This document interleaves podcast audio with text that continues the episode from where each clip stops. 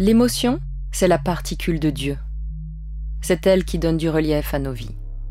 Privés d'émotion, nous ne serions que des pantins sans âme, des Pinocchio sans la magie. Mais toute médaille a son revers. Nous vivons aujourd'hui un hum émotionnel négatif, c'est-à-dire un trop-plein d'émotions toxiques. L'état émotionnel de la civilisation est à l'image de l'état de la planète. Pour ne pas sombrer dans un chaos psychique, il nous faut réinstiller des émotions bénéfiques dans la machine, rééquilibrer la balance. Rien de mieux pour combattre le négatif que le positif. C'est l'objectif d'empreinte émotionnelle, une émission imaginée et présentée par Christophe Hague, écrivain, prof à EM Lyon, chercheur en psychologie sociale et explorateur défroqué de l'univers infini des émotions. Christophe va à la rencontre de maîtres Jedi, d'éveilleurs et d'éveilleuses de conscience qui ont le goût des autres. En s'inspirant d'eux, nous pouvons tous améliorer notre empreinte émotionnelle. Salut Jacques. C'est bon d'être avec toi. Tu, m'as dit en off euh, que tu étais en train euh, d'écrire. T'écris quoi? Tu peux, tu peux nous, nous, livrer un petit peu ça? J'écris le livre de ma vie. Alors c'est très prétentieux. Hein. Euh, mais l'originalité du livre, c'est que j'écris les 90. Il va sortir quand j'aurai pratiquement 90 ans. J'aurai 89 ans. C'est dans deux ans, c'est demain matin. Bon. J'écris mes, mes 90 premières années, mais le livre s'appelle 100 ans. Parce que je projette dans le dernier chapitre comment j'aimerais vivre les dix dernières. Peut-être que j'arriverai pas. Mais moi, je n'ai qu'une ambition dans le monde. Je veux être euh, le premier publicitaire centenaire en activité. je prie Dieu pour qu'il m'amène jusque-là. Moi, j'aurais écrit mes livres 13 fois. Hein, euh, ah oui, je l'ai expérimenté. Hein. Je t'ai vu euh, réécrire, réécrire la version 5, 6. On croit toujours que c'est la, dernière, mais jusqu'à la 13 la version 13 parce qu'elle porte bonheur. Mm. alors, les dernières après la lecture, c'est, moi, je suis très soucieux du mot propre, de la petite musique, de l'écriture. Alors en plus, euh, j'aime les tocs. Euh, moi, je n'écris euh, qu'au stylo, à l'encre. il faut que l'encre soit bleue. Et je n'écris que sur du papier bleu. Alors, le papier bleu, pour, pour les Français, hein, c'est une mauvaise presse parce que ce sont des amendes. mais pour moi, c'est le papier de la reine d'Angleterre. La reine d'Angleterre, toute sa vie, elle, elle est en train d'y arriver au 100 ans. Elle va me battre. Euh, elle, elle m'écrit à la magnifique papier bleu où il y a euh, Reine d'Angleterre, etc. Euh, Majesté, j'ai plus ce qu'il y a de ça en tête. et toute sa vie, elle a écrit sur du papier bleu. Moi, j'ai besoin, pour, écrire, de me mettre dans mon univers. je peux écrire n'importe où. Je n'écris jamais aussi bien que dans les avions. Dans les avions, je ne sais pas pourquoi, je trouve qu'on a l'esprit plus léger. Je ne sais pas si c'est scientifique. En tout cas, moi, je, me, libère. Et puis surtout, on a un temps prisonnier. Euh, donc, il n'est pas question de faire ça, puis le téléphone ne sonne pas. Et puis, à part quand, vous avez un voisin bavard qui est ce que que le plus au monde, euh, parce que j'aime me concentrer dans les avions. Euh, donc, moi, j'ai besoin d'une possibilité de concentration. et puis, je n'écris pas mes livres. C'est mon stylo qui les écrit. C'est lui qui écrit pour moi, qui pense pour moi, euh, qui agit pour moi, euh, qui se projette pour moi. Euh, tu lui donnes un, petit nom d'ailleurs à ton stylo? Tu, Une personnalité où il y a. Ah, moi j'ai un stylo. un rapport avec Ah non, non, moi j'ai un, un, stylo formidable, qui est un pilote. C'est le seul stylo au monde qui fonctionne comme les bics. Hmm. Tu appuies sur la gâchette en haut, et tu as rétraction automatique euh, euh, de, la plume, ce qui fait que la plume est protégée et que ça ne fuit pas euh, en avion. donc j'en ai trois, pour être sûr que quoi qu'il arrive, je pourrais continuer à écrire parce que changer de stylo dans un livre, pour moi, c'est détraquer la mécanique. Donc, bon. bon, mais je suis pas comme ça pour toutes les choses de la vie, tout le reste, je m'en fous un peu. L'écriture, c'est mon jardin secret, l'écriture, c'est mon oxygène. Moi, j'écris, pas pour vendre les livres, je suis très content quand ils se vendent, mais, mais ce n'est pas mon souci. J'écris pour apprendre. Parce que je n'apprends plus. Alors, j'apprends dans mon métier, parce que dans mon métier, on se recycle beaucoup, il y a beaucoup de choses. Je n'arrête pas de courir le monde pour essayer de voir euh, où il y a le plus de créativité et surtout comment euh, je peux faire venir à nous tous les grands talents mondiaux, etc. Euh, Cannes vient de le Festival de Cannes s'est achevé hier, avant-hier, et on a le plus grand prix de Cannes pour, pour le film de Lacoste, je ne sais pas si tu le connais, des amoureux qui, mm. se retrouvent au milieu de la fin du monde, etc. C'est le film qui m'a le plus ému de, tous les films qu'on a pu faire, et même que, j'ai vu dans ma vie. Euh, donc on a le Grand Prix film, qui, est... Euh, la France ne l'avait pas eu depuis les années 90. Donc c'est une, une, vraie victoire. Moi, je n'ai finalement qu'une définition de la vie. La vieillesse commence lorsque les regrets l'emportent sur les rêves. Je ne cultive que mes rêves. Donc je suis euh, dans mes rêves, je fais un métier de rêve, j'ai une femme de rêve et des enfants de rêve. Euh, merci mon Dieu. Mais je n'ai rien fait pour ça. Je n'ai jamais tiré de plan sur la comète. Je n'ai jamais fait de plan de carrière. C'est la vie qui est venue me tenir par le bout du nez euh, et me, faire progresser. Pourquoi Mitterrand est venu me chercher moi? Il y avait tellement d'autres publicitaires qui auraient fait ça aussi bien que moi, peut-être mieux que moi. Euh, bon, j'ai toujours, euh, dans la vie, été porté par l'écume des jours. Mais parce que tu es quelqu'un aussi qui fonctionne au feeling. que, tu, n'es que émotion, en fait. Les gens qui te connaissent pas euh, dans la vraie vie, serais surpris sans doute de voir que tu es, généreux. Tu, me disais même avant, avant là, notre entretien, tu dis oui à tout en fait. On t'écrit, on t'appelle, on te demande pour une inter... C'est oui, d'office c'est oui quoi. Écoute, moi je crois qu'il ne, il ne faut fermer aucune Tu es un yes man, voilà. Je cherchais, tu sais ce film Yes Man, tu es un yes man. Écoute, c'est vrai. Euh, ma femme me le reproche. Euh, Yannick Bolloré aussi me le reproche. Elle ne m'écoute pas dans tous les trucs. Toi, tu perds ton temps. Concentre-toi sur, sur, ce que tu fais. Mais euh, je me concentre encore plus sur ce que je fais. Ça, ne me gêne pas. Ça me nourrit. dans toute émission que tu fais, à un moment donné, ça t'apporte quelque chose. Ça, tourne les neurones, ça, t'agite les neurones. toutes les rencontres t'agitent les neurones. Donc, moi, je, me laisse porter par euh, ce souffle-là. On avait coécrit un bouquin, Contre nos peurs, changeons d'intelligence. Et à la fin de ce bouquin, je ne sais pas si tu te souviens, on invitait tous les politiques à signer un pacte QE et à leur dire bon, il faut que le profil du politique change. À vous d'être maintenant émotionnellement intelligent, plus dans l'empathie, plus dans l'écoute en fait euh, du peuple, etc. Est-ce que tu crois que c'est toujours d'actualité Ce pacte QE Oh, leur table dessus, les politiques, les pauvres. Euh, c'est pas eux qui sont euh, responsables de la déchéance politique, ce sont les médias. Euh, il y a une telle course, alors maintenant, euh, de telle course à l'audience, c'est une course à l'âne. et eux, ils viennent tous les matins faire IAN devant l'écran. Euh, et, c'est obligé pour, pour, pour, pour exister. Et, comme la, politique fait partie des Français, même s'ils vont plus voter, euh, parce que on n'a jamais autant parlé de politique et on n'a jamais aussi peu voté, qui, prouve bien que euh, y a un déclic qui manque. Et ce déclic, c'est le déclic émotionnel. Oui, la politique, au début, c'est uniquement rationnel. Euh, mais ce qui fait passer le, rationnel, c'est euh, l'émotionnel. Le XXe siècle a été asphyxié par le rationnel. Tout n'a été euh, que raison. c'est un siècle qui a pas si mal marché, d'ailleurs, qui a même eu ces années créatives, les années 80, ont été les, dix années les plus créatives. Merci Jacques Lang, merci François Mitterrand, merci tous les autres. Le XXIe siècle est devenu une immense fabrique à émotions. Pourquoi? À cause de la communication. Parce que la multiplication des médias euh, et surtout les réseaux sociaux qui, sont, qui, qui, ont, qui sont la porte ouverte à la fois à, toutes les orderies et à la fois à toutes les idées nouvelles, euh, tout ça se, mélangeant dans un maelstrom euh, qui noie tout le monde, fait que on n'a jamais plus communiqué depuis l'histoire du monde. Et cette communication, elle est faite euh, d'émotions. Moi, je vais te raconter comment je suis devenu QE dans ma vie. J'étais un cancre absolu. J'ai mis huit fois à passer mes bacs. Huit fois à passer mes bacs. Mon père qui avait eu deux fois mention très bien, mon grand-père qui avait eu deux fois mention très bien, J'étais désespéré, j'étais le cancre de la famille.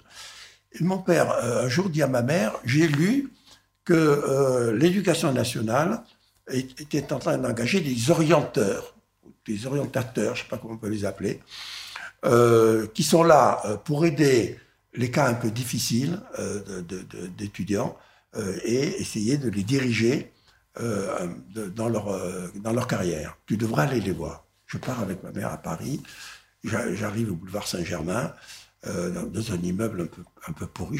C'est ça l'éducation nationale. Moi, j'étais jamais allé à Paris de ma vie. J'étais là avec ma mère, mère comme tout, au deuxième étage, euh, un petit bureau un peu minable, euh, un sexagénaire. Euh, pour moi, aujourd'hui, un sexagénaire, c'est un jeune. Pour moi, c'était la vieillesse absolue. Euh, me dit, bon, je vais vous faire passer les tests. il me montre des papillons. C'était les tests de Rorschach. Bon. Et moi, j'étais tellement rebelle parce que j'étais un gosse épouvantable. J'étais tellement rebelle que, que quelqu'un puisse se permettre de me tester pour savoir si j'étais intelligent ou pas, ça me rendait fou. Donc, je lui ai répondu n'importe quoi. Et c'est imbécile, sans se rendre compte que je lui disais n'importe quoi en disant tu te calmes, un petit blanc-bec, maintenant tu réponds, je te fous à la porte. Bon. Il écrit les trucs. Et il dit à ma mère, écoutez, je fais les comptes. J'ai jamais vu ça. Écoute, cet enfant n'a absolument aucune qualité intellectuelle. Vous devez le pousser vers des activités manuelles. Ma mère se lève. Comme un ressort, elle me dit, mon fils, le cancre, ce n'est pas lui, ce n'est pas toi, c'est lui. Et elle m'amène au théâtre, le soir même. On a vu, je viens, la, pièce euh, qui, était Ken, euh, magnifique, Pierre Brasseur, le père de Claude Brasseur. Je me souviens encore de lui, des déambulants sur le théâtre. Et ma mère a un téléphone à mon père, elle dit, parce qu'après le théâtre, j'ai parlé avec ma mère jusqu'à 4 heures du matin, etc. Ça, a libéré quelque chose en moi. Je n'avais jamais vu de pièce de théâtre. Ça paraît incroyable, ça paraît incroyable. Il y avait un théâtre à Perpignan, mais qui faisait des trucs, bon, où d'ailleurs les jeunes n'allaient pas. Je me demande même s'il n'était pas interdit d'aller au théâtre. Bon.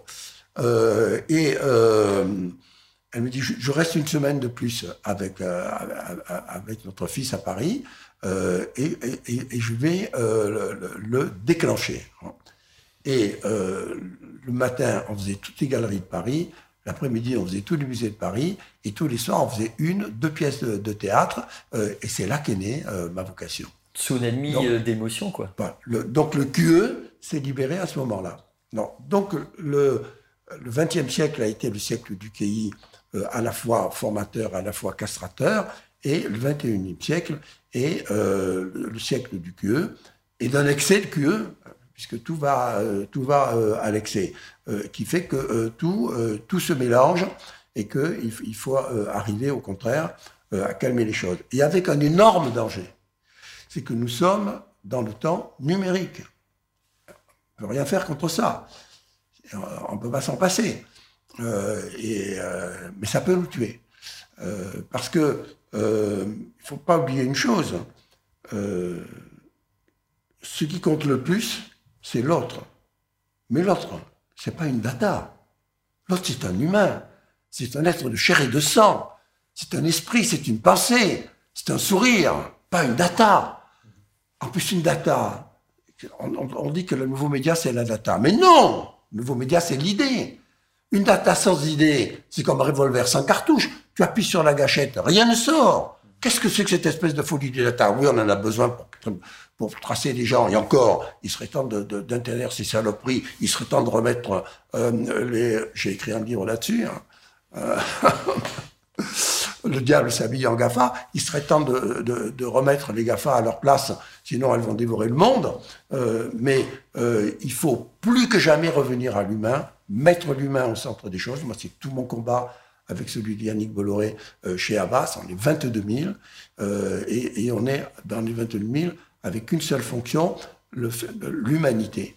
L'humanité entre nous et de servir l'humanité en, en ouvrant les consciences des gens par la publicité et en faisant que la publicité, de plus en plus, essaye de sauver le monde.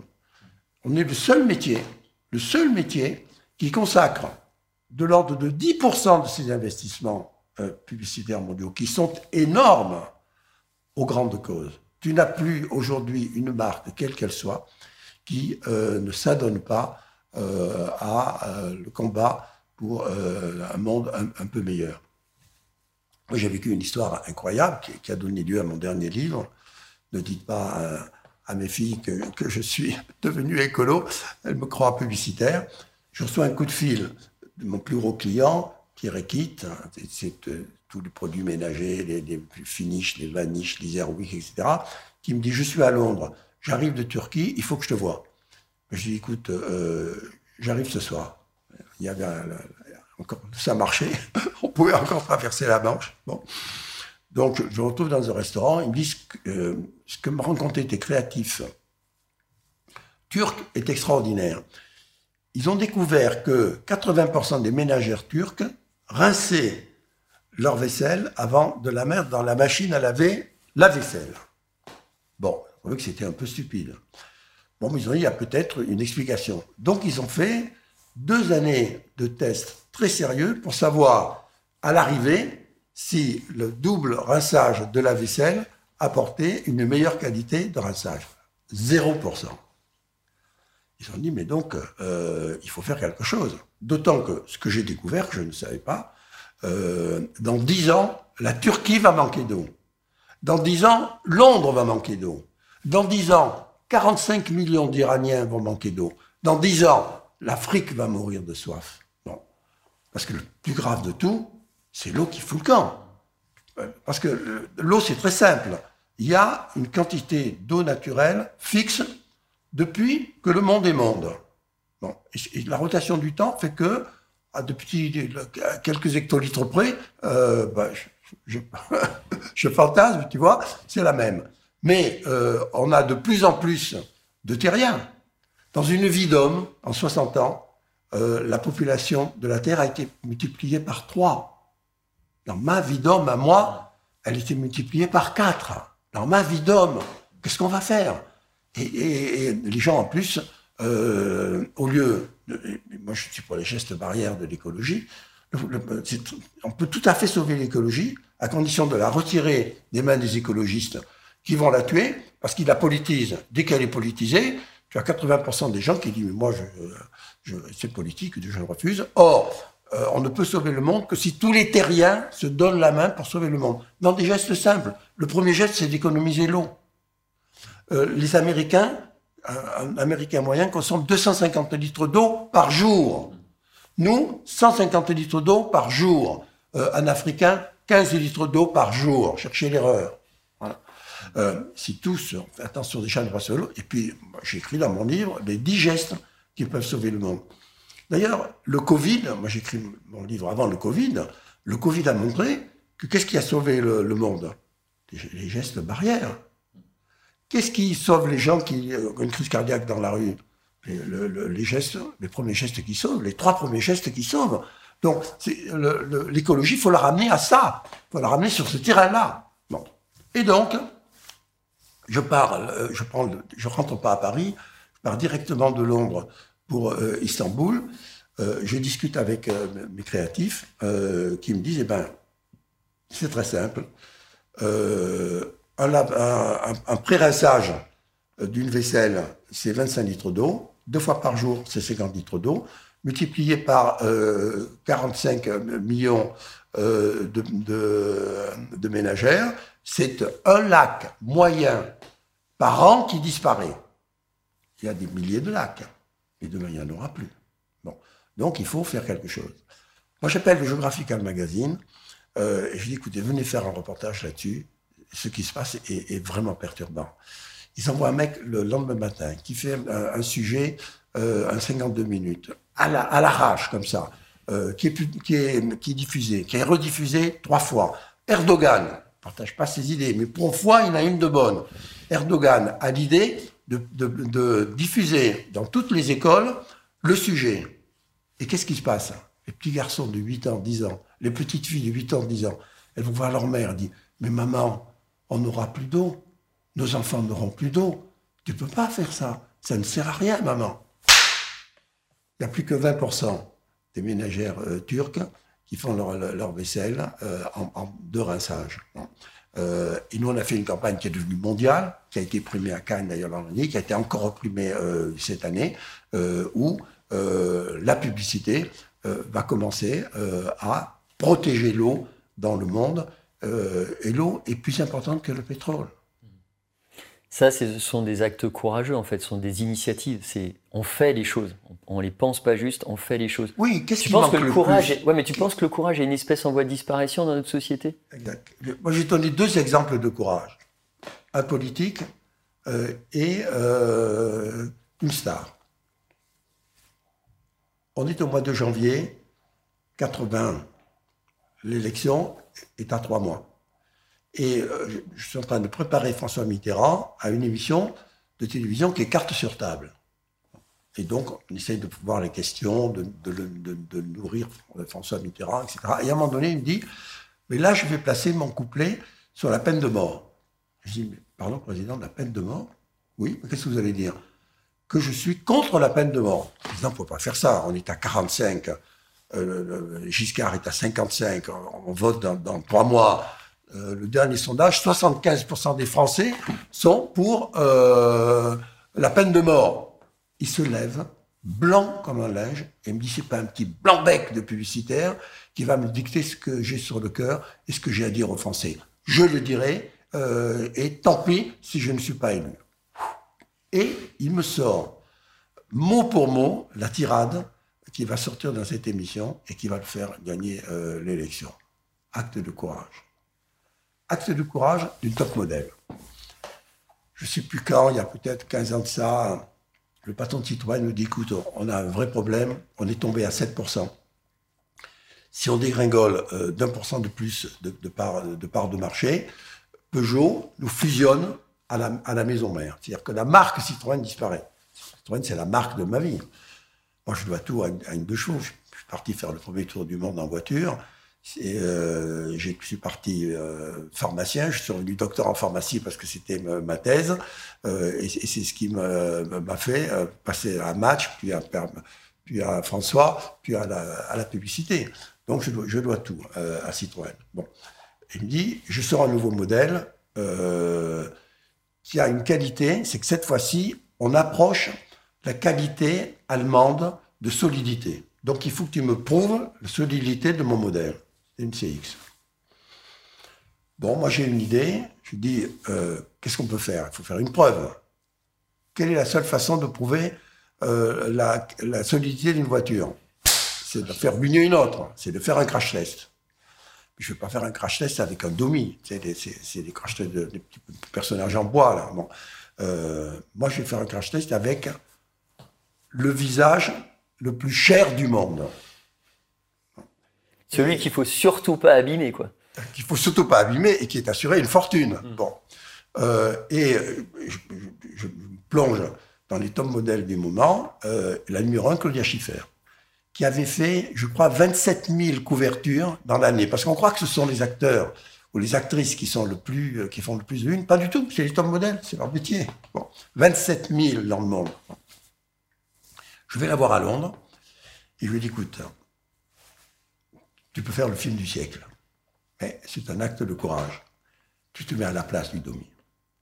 T'inquiète pas, on va tout vérifier, il y aura, il y aura l'airbag, etc. Euh, elle me dit, écoute, moi je suis en fin de carrière, je veux faire du cinéma. Eh bien, je fais ton film parce que je veux prouver au réalisateur que je suis capable euh, de faire une chose pareille.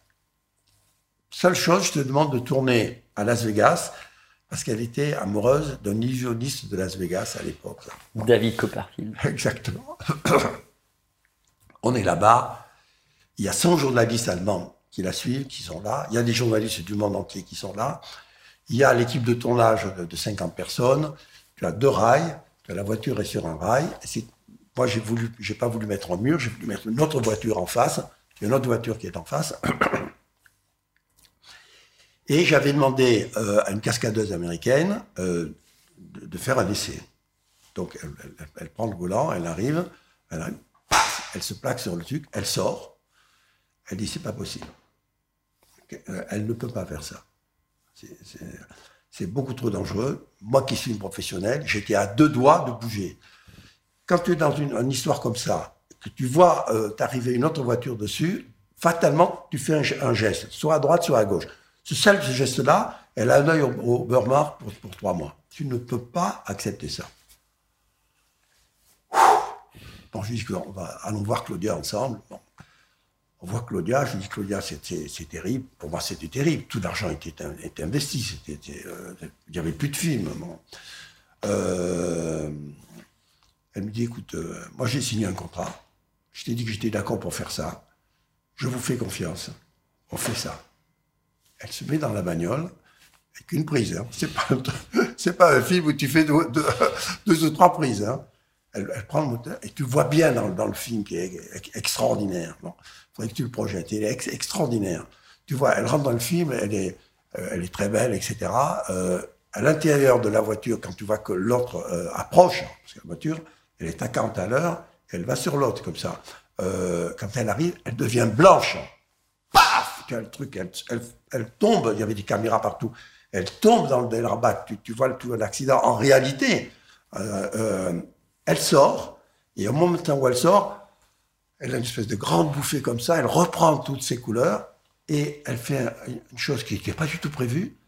Elle caresse le toit, le capot de la voiture comme si c'était les fesses de son amant. Nous, on avait prévu une autre fin. J'ai dit, mais tu as fait le film. On ne peut pas enlever ça. Mais c'est génial. Bon. Et ça a été le film le plus primé de l'année. Hein. C'est ça, le courage courage politique, euh, le, courage euh, des stars ou de, tous les, ou, autres citoyens du monde. Oui, il n'y a plus de courage. Euh, en plus, la définition de la créativité, c'est Woody Allen qui l'a donnée, il faut être là où il faut quand il ne faut pas, et là où il ne faut pas quand il faut. Donc c'est toujours de, casser les codes, d'aller ailleurs et autrement. C'était la définition de Mitterrand, ailleurs et autrement. C'est le slogan même que Mitterrand a écrit lui-même, que j'ai mis sur une de ses affiches politiques à l'époque. Donc, euh, s'il n'y a pas cette volonté de déroger aux règles euh, et de faire le contraire de ce qui est attendu, il n'y a plus de création euh, possible. Or, notre siècle, à cause des réseaux sociaux, qui sont une espèce de censure immonde, où, justement, dès qu'un fait un premier pas à côté, tout le monde lui tombe dessus, et amplifie les choses, euh, les gens s'interdisent, à cause des réseaux sociaux, s'interdisent euh, le moindre euh, P de travers. Bon, eh ben, une société qui ne pète pas normalement est une société qui est en train de perdre la tête. En fait, tu dis qu'on devrait avoir en intraveineuse de la surprise. Il faut surprendre. Il faut surprendre les autres, il faut se surprendre oui, soi-même. la définition. Un jour, Cocteau a croisé Daguilef. Euh, et euh, il lui a dit euh, Quelle est la définition de ton art? Et Daguinev, le danseur, lui a dit Écoute, moi j'ai qu'une définition, étonne-moi. Ah non, lui dit Cocteau, ah non, non, non étonne-moi, c'est la définition de mon art à moi, c'est la définition de la poésie. je dis Ah ben non, non, non, au musée Cocteau, au musée Daguilev. Étonne-moi, c'est la définition de mon art à moi, c'est la définition de la publicité. Comment veux-tu intéresser les gens si tu ne les étonnes pas? Mais attention, étonner, mais pas détonner. si tu détonnes, tu déconnes. Au lieu euh, de prendre euh, par la main ou par le cœur euh, ton consommateur, tu lui donnes une gifle et il n'aime pas ça. Tu es un porte-drapeau de, de l'amour en fait. à nouveau, les gens qui te connaissent pas en perso, moi je vois quand les gens autour de toi, ta famille, tes enfants, le kidam dans la rue, ou quand on donne des interviews, les gens qui viennent te voir, tu es toujours accueillant en fait. Tu as, les bras ouverts. Parle, moi d'amour. Parle-moi d'amour, Jacques. Ben, écoute, euh, moi j'ai ce que tout le monde prétend être une faiblesse et que moi je crois être ma seule qualité.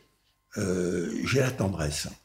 D'ailleurs, je signe de, tout temps, j'ai toujours signé mes, mes, notes, mes, mes lettres euh, tendresse même si j'écris à quelqu'un que je connais pas. Au pluriel, tendresse au pluriel. Et je, je tutoie les gens d'emblée. Je ne peux pas dire.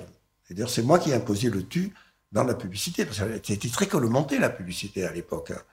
Euh, je me souviens du, du, film, la série américaine, quand ils étaient en dimanche et tout, etc. Bon, euh, c'était comme ça en France aussi. Hein. Euh, et donc, moi, j'ai dit, on peut pas dire vous, parce que vous, c'est un recul faut dire tu, faut se rapprocher des, gens, faut les prendre dans leurs bras. et donc, je pense que la, gentillesse, je ne sais plus quel philosophe a dit la gentillesse, c'est l'intelligence du cœur. Et donc, je, crois qu'il faut que le cœur ait cette intelligence-là.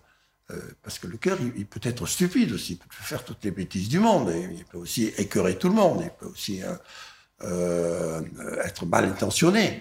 Euh, parce que dès que, tu, dès que tu dis cœur, les gens disent sexe. Non, ça n'a rien à voir, les mecs. Non, le cœur, c'est le cœur, le sexe, c'est plus bas. euh, et euh, donc, ma tendresse, elle est naturelle. Et je la cultive au lieu de. Oui, parfois j'ai des gens qui me harcèlent un peu, etc. Mais euh, merci. Mais merci. Euh, euh finalement, c'est la finalité pour moi, de, dont j'ai rêvé. Apporter, par la pub, ça n'est que de la pub, hein, mais apporter un peu plus de bonheur aux gens. Et, puis sauver le monde, comme on vient d'en parler. c'est pas rien. Et puis il y a l'amour. l'amour, c'est une évidence. moi, je suis marié avec Sophie, tu la connais, depuis 45 ans. En 45 ans, on ne s'est jamais disputé. Pas une fois un mot euh, blessant ou un mot plus haut que l'autre. Sans faire exprès, je me lève pas tout le matin en me disant attention, aujourd'hui tu vas perdre ta femme si euh, tu euh, dis un mot de travers. C'est absolument naturel, parce que l'amour est naturel. L'amour, c'est l'évidence. L'amour, c'est c'est une chose que tu, que tu reçois et que tu donnes dans un naturel parfait. Et moi, tous les matins, et encore ce matin, avant de venir euh, te retrouver, euh, Sophie m'a dit Mon chéri, tu es beau, je t'aime. Tu es beau. Qu'est-ce qui s'est passé? Cahuzac est passé dans la nuit, m'a replanté des cheveux. Je me précipite sur mon miroir, je vois ma sale gueule d'octogénaire, presque de nonagénaire, euh. Je dis Ta femme t'aime, euh, puisque l'amour est aveugle. Et je pars retrouver ma maîtresse. Et ma maîtresse, c'est toi. Et ma maîtresse, c'est de venir parler de la pub. Et ma maîtresse, c'est de dire combien j'aime la pub, combien j'aime l'amour, combien j'aime les gens, et combien il faut se donner la main, et combien il faut sauver le monde au lieu de se taper dessus. Euh, et, donc, euh, je pense que finalement, l'amour est euh, l'oxygène de la vie. Et quand tu prives les gens d'amour, tu les, prives d'oxygène. Il y a une expérience qui a été faite sur des singes, où tu as des singes avec leurs femmes, singesses, et des singes tout seuls. Eh bien, au bout de six mois, ceux qui n'ont pas de femme meurent. C'est incroyable. Tu sais que si les singes euh, pensaient, ils seraient des hommes. Euh, qu'est-ce qui nous différencie euh, des singes? C'est justement l'émotion qui ne sort pas, c'est l'amour qui ne sort pas. et ce qui nous protège, c'est par exemple la tristesse. les, singes ne sont jamais tristes. Euh, et la tristesse, c'est notre bouclier émotionnel. Euh, tu ne peux pas être heureux si tu n'as pas des moments de, tristesse, que, l'amour doit tout de suite euh, refouler. Surtout les dire, en fait, ton ordonnance pour les Français, c'est verbaliser l'amour. Pas juste la garder en soi, c'est la partager en fait, contaminer. Oui, moi, bien sûr que les gens me disent, mais, mais ce gars-là, il est cucu, qu'est-ce qu'il me raconte encore, ces histoires d'amour, la mort c'est France Dimanche. Euh, oui, oui, bien sûr, euh, voilà. Mais ça ne m'empêche pas de faire tout le reste. Au contraire, ça me porte pour faire, euh, pour faire tout le reste. c'est pourquoi je reviens là-dessus. Le combat le plus important, le Covid est derrière nous. Le Covid, c'est devenu une maladie comme une autre. On mourra comme on, meurt du cancer, comme on, meurt de la, grippe, ou comme on meurt de n'importe quelle autre maladie. Donc on va être sous une vaccination permanente. Et, sur des gestes barrières permanents. On va se raconter tout ce qu'on veut, ça ne disparaîtra pas comme ça. Et puis en plusieurs années, peut-être qu'on arrivera à trouver le vaccin qui définitivement, pas simplement nous protège, qui, tue euh, le microbe. Donc, je, je, je, suis, persuadé que le, le, sens de, la vie, euh, c'est le don de soi. C'est de donner tout ce que tu peux aux autres. Et c'est ce que fait la publicité. La publicité, tu me diras qu'elle euh, est là pour vendre euh, des produits. Oui, d'accord. Mais c'était la réclame qui se limitait à vendre des produits. Puis elle va bien plus loin. Dans la publicité, elle crée l'immortalité. Pourquoi? Euh, Citroën a fêté l'an dernier ses 100 ans. J'ai même écrit euh, un, très beau livre là-dessus. Euh, mais Citroën n'a pas 100 ans. Il a 20 ans. Il a l'âge de sa pub. Il a l'âge de ma de quand je suis parti faire l'autre du monde. Il a l'âge de tous les films que j'ai faits euh, pour Citroën. Et tant que les publicitaires qui vont prendre le relais continueront à faire une pub de 20 ans, Citroën aura 20 ans. Donc dans 100 ans, il aura 20 ans. Dans 200 ans, il aura 20 ans. Dans 300 ans, il aura 20 ans. Ça me rappelle ma plus belle euh, histoire. Après l'élection de François Mitterrand, un mois après, euh, je reçois un coup de fil personnel du président, me dit, François Mitterrand, est-ce que vous seriez libre à déjeuner demain ou après-demain? Oui, Monsieur le Président, précipite à l'Élysée. Il venait d'être élu. C'est une des premières fois que j'allais à l'Élysée, Mitterrand euh, élu. Et euh, il me dit, Seguela, vous m'avez fait un très beau cadeau avec ma campagne. Je voudrais à mon tour vous faire un cadeau. Parce que le jour où il m'avait confié, euh, vous m'avez choisi comme communicant, m'avait dit, vous savez, moi j'ai été battu par les pubs de Valérie Giscard d'Estaing qui étaient meilleures que les miennes. Donc vous allez me faire des pubs meilleures que celles de Valérie euh, Giscard d'Estaing. Euh, et euh, tout, est né de là. Bon. Et, donc, il me dit, mais nous, la gauche, on n'a pas d'argent. Donc, je ne sais pas comment vous allez faire. Je dis, Monsieur le Président, ça ne peut pas tomber mieux parce que moi, je me prépare depuis deux ans. Je, je, suis allé à Londres des dizaines de fois parce qu'ils sont très en avance là-dessus. Je suis allé aux États-Unis, qui sont encore plus avancés que les, que les Anglais. Euh, j'ai dans ma tête, je sais tout ce qu'il faut faire pour une campagne, mais je veux qu'elle soit gratuite. Je veux pas que ce soit un acte de péripatéticienne. Je veux que ce soit pur et dur. Je veux que c'est une campagne qui reste gravée euh, dans, dans l'histoire de, de, la publicité. Elle m'a dit, c'est là, c'est formidable. Bon, mais donc, euh, je veux vous faire un cadeau, mais vous, je vous connais, vous êtes tellement compliqué, je ne sais pas ce qui peut vous faire plaisir. Euh, réfléchissez pendant une semaine et venez me voir. Une semaine après, moi le président, je le voyais toutes les semaines, il me dit, Monsieur le Président, euh, moi j'ai trouvé mon cadeau, euh, je veux que vous m'offriez le Dalai Lama. Quoi? C'est que vous êtes malade, ces gars-là? Mais qu'est-ce que vous me racontez? Ben, Vous êtes président, offrez-moi le Dalai Lama. Ce gars-là, bon, allez, passons à autre chose. Un an passe. Coup de fil de Marie-Claire Papeguet, son assistante qui me dit le président a absolument besoin euh, ce soir euh, avec Sophie de vous, il faut que vous veniez dîner à l'Élysée. Qu'est-ce qui se passe, etc. Précipite à l'Élysée. On est au quatrième étage, euh, dans l'appartement des présidents. C'est un, HLM, l'appartement des présidents. il est moche comme tout, il est vieux comme tout. Ils ont une petite salle à manger de rien du tout. Autant en bas, c'est l'apparat, autant eux, ils vivent là-bas comme des cloîtres. Bon.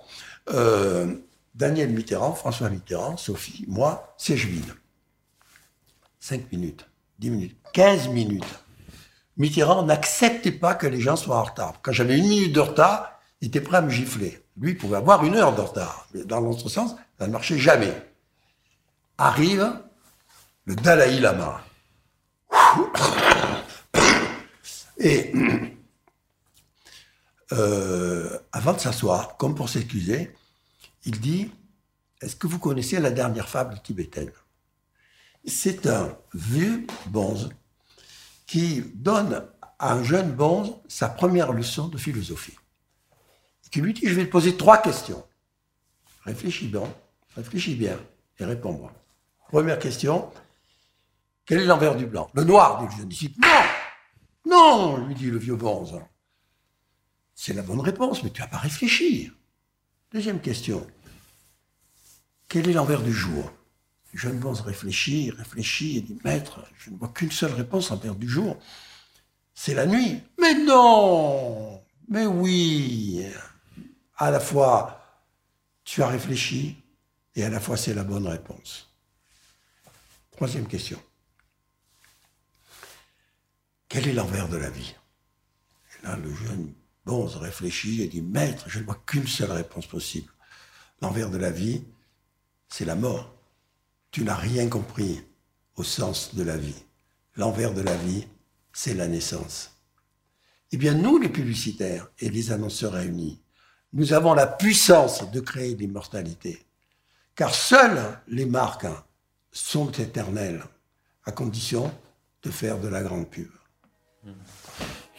Pour terminer, Jacques, je pose à tous mes invités la même question. Quelle empreinte émotionnelle t'as envie de laisser de ton passage sur cette petite boule bleue?